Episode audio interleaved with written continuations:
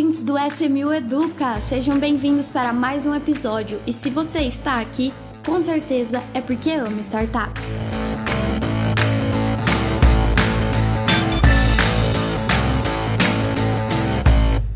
Sejam bem-vindos, ouvintes do podcast da SMU. Estamos aqui para mais um episódio hoje com uma notícia quentinha aí das mídias, uma notícia que para quem está ouvindo o episódio agora, que logo que foi ao ar, é uma notícia muito recente da CVM, né? Então já adiantando aqui o nosso assunto, a gente vai falar das mudanças da CVM nas regras do crowdfunding de investimento. E para explicar tudo isso pra gente, eu tô aqui com o Diego e o Rodrigo da SMU. Tudo bem, gente? Tudo muito bom, Marília. Estamos muito contentes animados com o que está por vir aí, essa nova regra aí que vai chacoalhar o crowdfunding brasileiro.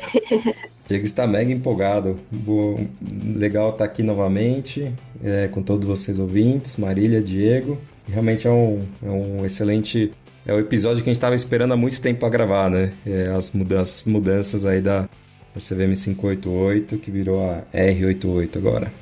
Sim, exatamente. Eu vou começar lendo um trechinho do presidente da CVM, aí vai ser uma introdução para a gente entender tudo o que aconteceu, todas as mudanças, né? Então ele fala assim que após quase cinco anos de vigência da norma editada em 2017, a CVM observou a possibilidade de realizar aprimoramentos que pretendem expandir a capacidade de captação por parte de empreendedores, ao mesmo tempo em que se amplia o universo de empresas que podem utilizar essa modalidade de captação. Quem falou isso foi o Marcelo Barbosa, né, que é presidente. Então vamos lá. Como a gente pode entender essas mudanças? Quais foram essas mudanças? O que vocês têm para contar para gente? Bom, pegando um pouco da fala do presidente da CVM, ele transmite uma mensagem de amadurecimento, né? Ele fala assim que o crowdfunding já existe há quase cinco anos, né? Então ele já fala que é um tempo considerável. E ele também é, menciona é, que empreendedores vão ter a oportunidade de cada vez captar mais, maiores volumes, né? Que dá a entender também que são empreendedores que amadureceram com o passar do tempo também. Né? É, então, minha percepção, não só com a fala dele, mas também com todo o conteúdo que a gente estudou e vem estudando, porque assim, são 107 páginas de um relatório, de uma nova resolução que tem mais de 50 artigos, né? Não dá para ler da noite para o dia, mas para a gente acompanhar o mais rápido possível e comunicar para todo mundo, o que a gente entende é, é, bastante essa questão de amadurecimento, tanto do, da modalidade, quanto das empresas que acessam o crowdfunding, e até mesmo dos investidores, que agora vão ter um incentivo para investir até um pouquinho mais. E, e, se eu puder complementar, acho que é muito mérito também dos participantes, né?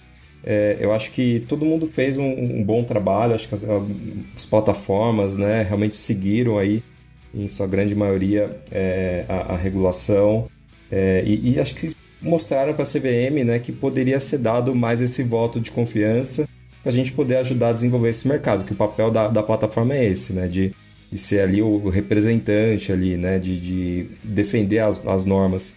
Acho que se as plataformas não tivessem feito isso de mal maneira correta, a gente não teria aí essas evoluções tão necessárias né, para darmos aí os próximos passos aí nos próximos anos. Então fico agradeço também a, a, ao mercado em si, né, aos empreendedores, às plataformas é, e também aos investidores que mostraram aí um realmente terem sido uma parte bem importante. É, com certeza a CVM também olha isso. Perfeito. E aproveitando a introdução de vocês, eu queria falar aqui para o pessoal que está nos ouvindo que esse tema, na verdade, vai ser dividido em dois episódios, né? Parte 1 e parte 2. Porque por ser algo tão importante, como eles bem destacaram aí, a gente vai primeiro apresentar todas as mudanças para vocês e depois fazer pequenas reflexões, né, gente, para pra gente entender o cenário, como tudo isso afeta o cenário, como o que é importante, o que realmente vai fazer diferença, enfim. A gente vai dividir aí em parte 1 e parte 2.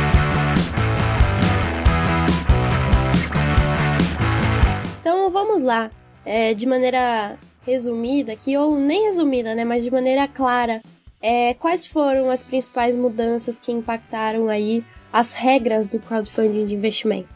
Bom, o que eu entendo de principais mudanças, primeiro foram os aumentos dos limites, né?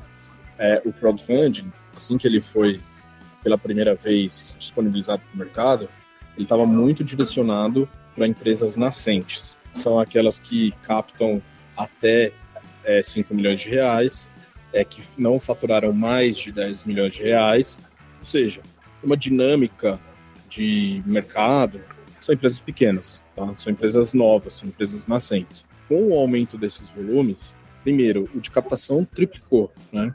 de 5 foi para 15 milhões. É, o de faturamento quadruplicou, de 10 foi para 40 milhões. E ainda a CVM trouxe um adicional que se a empresa que vai captar faz parte de algum grupo econômico, algum conglomerado, ela dobra esse faturamento de 40 para até 80. Só que aí considerando todas as empresas do grupo, não só a empresa que vai captar. Isso abre oportunidade para que empresas que já ultrapassaram esse estágio do nascente, sabe? Ela já está no momento crescente, tá? Elas possam recorrer à modalidade para financiar valores maiores, né? É, para é, se estabelecer em um mercado maior, mais competitivo, ou até mesmo para perpetuar um sucesso que ela já tenha alcançado. Legal. É, eu acho que uma, uma parte importante também, que foi uma evolução, foi a parte da promoção das campanhas, né, das ofertas. Era algo que não tinha muito detalhamento né, na norma anterior, e a CVM detalhou mais né, nessa norma, deixando mais claro ali os limites. Sempre foi uma zona um pouquinho cinzenta né, para as plataformas, a gente sempre respeitou ali, mas algumas coisas sempre geravam, geravam dúvidas. E a CVM foi mais clara agora, que dá muito mais segurança da gente fazer ali um, um anúncio patrocinado, né, um, botar um influenciador, mas não exatamente na distribuição, mas na promoção, né, que é diferente da, da distribuição. Né? Ainda continua tendo toda aquela necessidade de fechar a operação na plataforma, né, dentro, mas a, a, promoção ela, ela, ficou, ela ganhou ritos mais claros, né, que no máximo que você pode divulgar, né, então tá ali detalhado o máximo que você pode divulgar, é, tá ali detalhado é, quais é, avisos, né, você tem que colocar nessa divulgação. Isso, assim, para muita gente talvez pode passar desapercebido, mas para quem está aqui do lado da plataforma fazendo a campanha, é, é um grande avanço, nos tira ali um, um, um, bastante dúvidas, né? Ah, isso pode, isso não pode. Ali tá, tá bem mais claro ali para gente. É algo que a gente vai saber explorar, né? Com, com, com, com as limitações ali, com a devida, com os devidos cuidados, de uma forma bem interessante. O que eu acho legal desse ponto específico é que né, naquele relatório de 107 páginas, pelo menos um dos itens, esse item eu li, tá? é, a, a, CVM ela menciona que antes, entre a primeira versão da, da regra de crowdfunding e a atual, muita coisa aconteceu no meio do caminho em outros mercados, tá? especialmente na, na, área de investimentos em bolsa de valores. Tá? Então, teve aí um momento em que o Brasil estava com taxas de juros muito baixas, né? É, teve um momento que a, a bolsa ating, ultrapassou 100 mil pontos, né? Chegou a bater, não sei quando, mais 150 mil pontos, acho, não sei. Não, não lembro de cabeça aqui. É, mas é, isso criou uma euforia, né, para se investir é, em, em outros mercados que não a poupança, que não a renda fixa. Né? É, e aí surgiram muitos precedentes de influenciadores digitais fazendo promoção de plataformas que oferecem esse tipo de investimento. Teve algum reboliço, sim, tá? Porque tinham alguns influenciadores digitais que estavam fazendo recomendação de investimento, sabe? E para você recomendar investimento, você precisa ter um registro na CVM, você precisa ter uma autorização, você precisa ser um analista de investimento. Né? É, então a CVM ela baixou uma espécie de resolução, portaria, um texto, falando assim: a utilização de é, influenciadores digitais é permitida, desde que ele não recomende investimento. Porém, se este influenciador for um analista de investimento, tá? Não, acho que não é muito comum, mas pode acontecer. Aí sim ele pode fazer uma recomendação dentro da, da atividade que ele está sobre supervisão da CVM, né? Com uma linguagem moderada, sem qualquer tipo de apelo para que o investidor faça aquele aporte. Então, então, o que eu achei interessante é que a CVM ela tratou o crowdfunding como uma modalidade de investimento equiparada a outras, né? Não algo pequenininho, especial, fechadinho. Começando. Café com leite. Exatamente. Ela está começando a mostrar que o crowdfunding assim é maduro o suficiente para seguir o que os outros, as outras modalidades também fazem. Eu, eu, eu tô por. Diego, eu tô com o relatório aqui na frente. Queria só falar uma, uma, uma frase também interessante que ele fala que destaca-se que a eventual participação de influenciadores digitais na divulgação de ofertas públicas está abrangida nessa sessão. Né? E a CVM alerta que a matéria está sendo objeto de estudo pela autarquia. Né? Mas aí ele tem que seguir isso. É legal, talvez, quem sabe, né? Teve até acho que um spoilerzinho aí, para quem não tá acompanhando, talvez saia alguma coisa específica aí para os influenciadores digitais, né?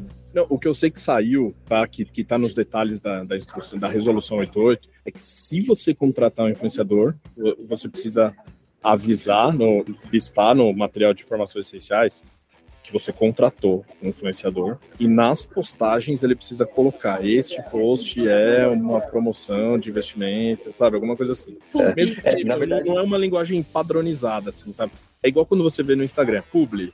É, né? publi. é, entendeu? Você vai ter que colocar lá, publi. Né? Ele fala aqui, ó, no tocante à participação de intermediários e seus prepostos nas estratégias de divulgação, vale destacar que tais agentes também podem promover oferta pública nos termos da resolução. Entretanto, não estão autorizados a realizar atos de distribuição, tais como receber e transferir recursos em conta corrente para este fim, fazer reservas ou qualquer outra atividade que se assemelhe com uma distribuição pública, inclusive por conta e ordem. Aí depois fala dessa parte de abrir, né, qual é o arranjo comercial. É legal que é, é cara, é realmente é o que você falou, é, é para tra tratou realmente como como mercado financeiro grande, né? Fiquei bem, bem contente em ver isso. Esse ponto é, é bem bem legal. Legal. Mas, mas, seguindo aqui, outros itens aí interessantes, né, que é, surgiram com, com, essa revisão.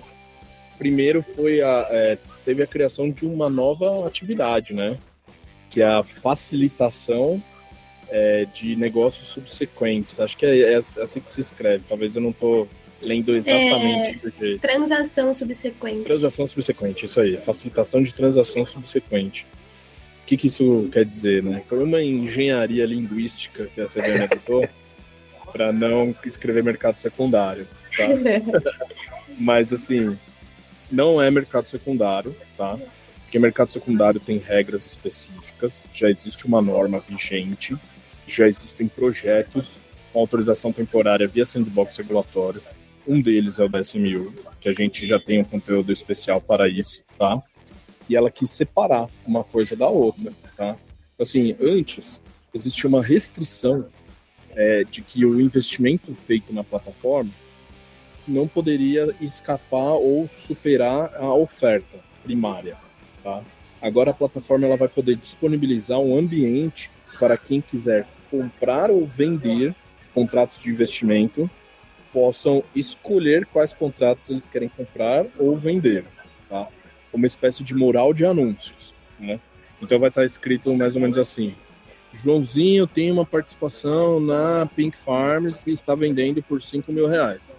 Opa, eu, Manuelzinho, quero comprar do Joãozinho. Eu vou lá, calcular, aí a plataforma cria é, mecanismos automatizados para você assinar documentos, transferir dinheiro de um para o outro, tal, não sei o quê automatizados não, facilitados, né? Então ela está facilitando uhum. para que isso aconteça. E aí você consegue transferir o investimento de um para outro, tá? No mercado secundário via sandbox, não é assim. Você não vai lá e escolhe o contrato do Joãozinho, tá? Você vai lá e escreve, quero comprar participação na Pink Farms por 5 mil reais. Aí a plataforma vai buscar entre todos que estão vendendo qual que primeiro escreveu que está vendendo a 5 mil reais, tá? E vai. Aquela quantidade, né? Quantidade é, de preço. Isso. E vai automaticamente fazer essa transferência, tá? Ou seja, a plataforma é um intermediário, não é um facilitador. É um intermediário, tá? Uhum. Então, essa é a diferença entre o facilitador de transação subsequente para o mercado secundário, tá? Porém, já é um grande avanço por mais que seja algo ainda simples, tá? outras plataformas de outros ambientes, outras regiões já fazem nesse formato. O próprio Seeders, que é uma plataforma que a gente gosta muito do Reino Unido, eles, eles têm esse formato de facilitação de tradução subsequente, que lá eles chamam de Bulletin Board. Tá? É diferente do Thunderbeam, que é outro que a gente gosta muito, que tem mercado secundário, que é o que a gente está fazendo. tá? Então a CVM mostrou um, um olhar para o futuro, assim, sabe? Tipo assim, não, essa modalidade vai crescer, tem espaço para crescer, vamos aos poucos incluindo uma coisinha ou outra. E aí nessa linha, Diego, de, de capacidade né, das plataformas, acho que também vale a pena a gente mencionar de escriturador, né, de valores imobiliários. Isso é, veio com uma exigência, mas ao mesmo tempo veio com a solução, né? Eu sei que a gente vai falar um pouquinho das exigências depois, mas a, a plataforma de crowdfunding agora ela também pode fazer escrituração de valor imobiliário, né, específico para o crowdfunding, para suas emissões ali, suas distribuições, o que é bem legal, acho que agrega muito valor ali para as plataformas de crowdfunding. Né? Então agora pode distribuir o valor imobiliário, né, ajudar, ajudar a montar ali, ela, ela, ela, pode fazer essa facilitação do secundário, pode fazer a escrituração, né? Acho que deu, um, deu mais robustez né, para a plataforma, muito mais possibilidades. É, so, sobre esse item é legal falar que antes é, os contratos de investimento eles eram assinados eletronicamente, já com tecnologia embarcada de alguma forma, mas era algo muito simples, sabe? É um PDF assinado eletronicamente. Ponto. O controle da titularidade desse contrato é feito todo manualmente, assim, sabe? Era, né? Feito todo manualmente. O que isso quer dizer? Então, por exemplo, primeiro que eu não poderia ofertar esse mural de anúncios? Então, o, o investidor que queria transmitir o investimento que ele fez para outra pessoa, isso não é proibido, ele pode fazer. Mas aí ele tem que fazer fora da plataforma. E aí ele buscava alguém para comprar. Muitas vezes era o pai que investiu para dar para o filho, namorado que investiu para dar para namorada. Isso já aconteceu, tá? Dentro da SMU. A gente entregava os contratos para eles e eles assinavam eletronicamente devolviam para a gente e a gente só anotava lá no nosso banco de dados que o contrato saiu de uma pessoa e foi para outra, né? Agora não, agora a gente vai poder ofertar esse serviço para todas as transações, tanto na compra a primária, né, quando você reserva, faz investimento, quanto nas negociações é, subsequentes, nas transações subsequentes, tá? É, porém, a CVM colocou isso como uma exigência, não mais como uma, algo que seja facultativo, tá? Então, ela fala assim, as empresas que forem listar os seus contratos nesse ambiente de transação subsequente, né, elas terão que contratar uma entidade autorizada pela CVM para fazer a escrituração de valores imobiliários. É algo mais ou menos assim. Só que ela falou, colocou um porém, né?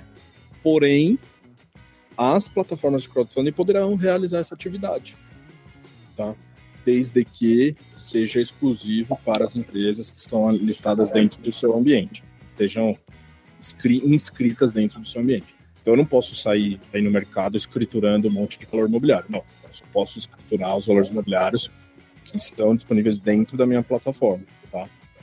Mas eu posso fazer isso com uma autorização regulatória prevista em, em regulamento, tá? Então isso dá uma segurança jurídica adicional. Me obriga, de alguma forma, a ter uma plataforma tecnológica mais robusta, seguir padrões de alto nível que o mercado exige, mas ao mesmo tempo, assim, se a CVM está amadurecendo o regulamento, espera-se que as plataformas amadureçam a sua estrutura também, tá? Então, esse ponto aí foi, foi bem interessante. É muito técnico, a gente nem explicou o que é escriturador aqui, tá? Mas para a gente não, acho que a gente não precisa entrar nesse detalhe agora. Mas mande sua pergunta para a gente, se você tiver uma dúvida. Ah, não entendi, me explica de novo a gente manda um áudio para você. E acho que, Diego, também nos, nos podcasts é, que tava o Thiago do Demarest, ele, ele explica um pouco mais, né, sobre escrituração e tudo mais ali no Sandbox, que é a mesma escrituração que a gente está falando aqui, né. Esse caso é bem legal, porque a CVM deu ali ó, uma, colocou uma exigência a mais, mas ao mesmo tempo nos deu é, é, equipamentos, né, munição para poder resolver isso. Isso eu achei bem interessante. Eu queria adicionar mais uma melhoria, foi pouco falada aí pelo que eu vi na, na mídia e tal, né, que é aquele limite do investidor. Né? Antes o, limite, o investidor tinha um limite ali de até 10 mil reais por ano para fazer investimentos né, em, em plataforma, via plataformas de crowdfunding.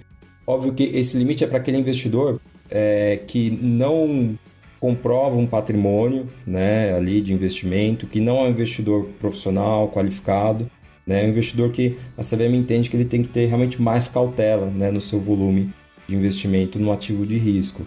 Então, o limite antes era de 10 mil reais por ano, é, agora subiu para 20, né? dobrou esse limite. Claro que todos os outros investidores, quem quer investir mais, ainda consegue, né? Ele só vai ter que comprovar que é, ele tem ali é, ou é, uma, uma, renda bruta anual, né? Que, que supere 200 mil reais até aproximadamente um milhão ali, que é a conta que é feita, é, ou então é, tenha investimentos que não seja casa, carro, realmente investimentos financeiros e acima disso, que aí vai fazer essa conta dos 10%. Então, por exemplo, se tem ali é, 500 mil reais, vai poder investir até é, 50 mil reais por ano em crowdfunding, né? É acima de um milhão, ele já pode se declarar ali como investidor qualificado, ou se ele tem registro na CVM, é um gestor, etc., ele já entra no profissional, que aí ele não tem limite nenhum, aí ele está ali o quanto que ele entende que ele, que ele pode investir, né?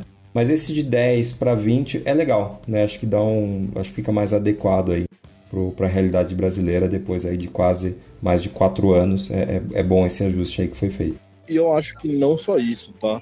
Eu também entendo que, além do amadurecimento que a gente falou no começo da nossa conversa, isso é um pouco de resultado de diálogo que as plataformas tiveram com a CVM. Porque quando a primeira norma foi apresentada, a primeira versão da regra foi apresentada, ela sugeriu esse limite de 10 mil, até justificando que, ah, é um investimento de alto risco, que vai estar disponível na internet, qualquer pessoa vai poder entrar lá e investir, às vezes um desavisado, sabe? Uma pessoa que não leu os avisos de risco, vai lá, investe 10 mil reais e per perde ou não consegue resgatar no, no tempo que ele precisava aquele recurso e acaba impactando na sua qualidade de vida, né? Então vamos deixar 10 mil. Só que depois que foi publicado, a gente voltou a falar com a CVM no sentido, olha, vamos tentar subir para 20 mil, porque assim, não 20 mil, qualquer valor, né? A gente falou para 20 mil, 30 mil, 50 mil, enfim. E a nossa justificativa era que para você ter sucesso ou ter mais chances de ter sucesso no investimento de startups, você precisa montar um portfólio. Você não vai investir em uma empresa só. Você precisa investir em 10, em 15, em 20 empresas, tá? É, a partir do momento que você cria uma barreira de 10 mil reais, você está limitando essa construção de portfólio só para investidores que têm uma renda maior, tá? E o investidor que tem uma renda menor, ele não vai conseguir construir um portfólio, porque a hora que ele bater 10 mil, ele só vai poder investir no ano seguinte, sabe? então, é, é, além de um amadurecimento, para mim também é resultado de um diálogo aberto com o regulador, né, que entendeu nosso, nossa sugestão e aumentou esse limite para permitir que a construção de portfólio seja algo democrático e não só para quem tem mais dinheiro. Muito bem lembrado, Diego, bem lembrado.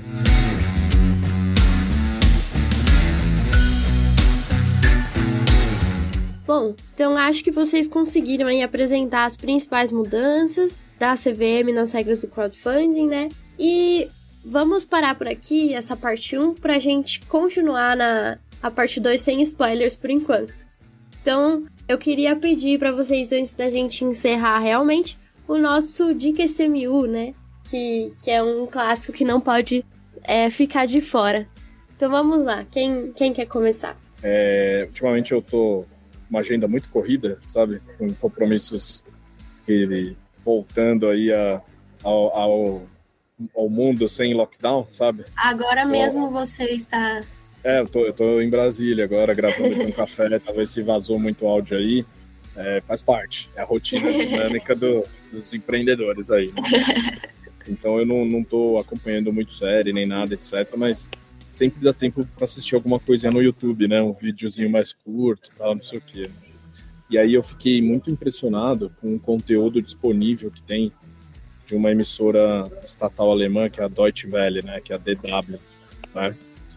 que é como se fosse uma BBC, assim, só que da Alemanha, né? E o canal de YouTube deles tem muita coisa legal, em pílulas, assim, sabe? Tem alguns documentários um pouco mais densos, de 40, 50 minutos, né? É, que falam de temas bem atuais, assim, especialmente é, proteção de dados, algoritmos das plataformas de redes sociais, entendeu? Sabe? Coisas que são debates interessantíssimos, mas eles também criam pílulas de 5 minutos, 8 minutos, sabe? sobre o mesmo tema, pegando trechos é, essenciais aí do, do conteúdo, para você conseguir entender o, o cerne da questão. Então, minha dica é esse canal de YouTube aí, é da Deutsche Welle Brasil, inclusive, é, tem versão em português também. E a sua, Rodrigo? eu vou, vou falar de uma coisa que eu nunca falei aqui. Eu vou sugerir, né, para quem é talvez da minha geração, o TikTok é um pouco diferente, né? Não sei se está tão acostumado a ver. Eu já tentei ser usuário várias vezes, não consigo. Já tentei dançar, não consegui. Já tentei seguir, não, não, né? Mas aí eu vi alguns canais de notícias, seguindo um pouco na linha do Diego, estão fazendo umas coisas bem interessantes. Então, por exemplo, a Bloomberg Linea, tá? que é uma é, afiliada aí à Bloomberg, né? e cobre Brasil, América Latina especificamente, tem o site deles, né? Bloomberg Linea, mas eles têm também um canal no TikTok e é bem engraçado, é bem divertido a forma que eles colocam as notícias. Então procura ali no TikTok o Bloomberg Linea se você quer né, realmente fazer uma entrada, né? Você que vem aí de outras plataformas, ainda não entrou no, no TikTok, não quer ficar só vendo dancinha, tem um, um, umas outras né, vertentes, que são as de notícias contadas de outra forma, né? De uma forma muito mais lúdica. A Bloomberg Lina tá fazendo isso, isso de uma forma bem legal. Então fica essa dica aí. Perfeito. A minha dica para finalizar o episódio vai ser um livro.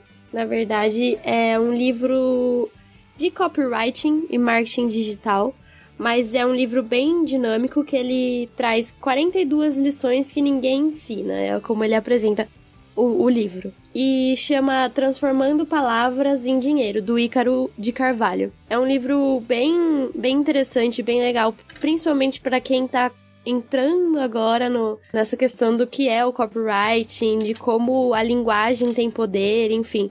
É, fica aí essa, essa dica dos vários livros de, de marketing e comunicação que tem por aí. Então, a primeira parte nós vamos encerrar aqui. Muito obrigada, Rodrigo e Diego, por mais esse episódio e aos ouvintes. E fiquem aí no aguardo dos próximos conteúdos, né, dessa série de, de atualizações da CVM, é, que vai ser especial durante essa semana. E até o próximo, gente. Obrigado, tchau, tchau. Obrigado a todos, até mais, até o próximo.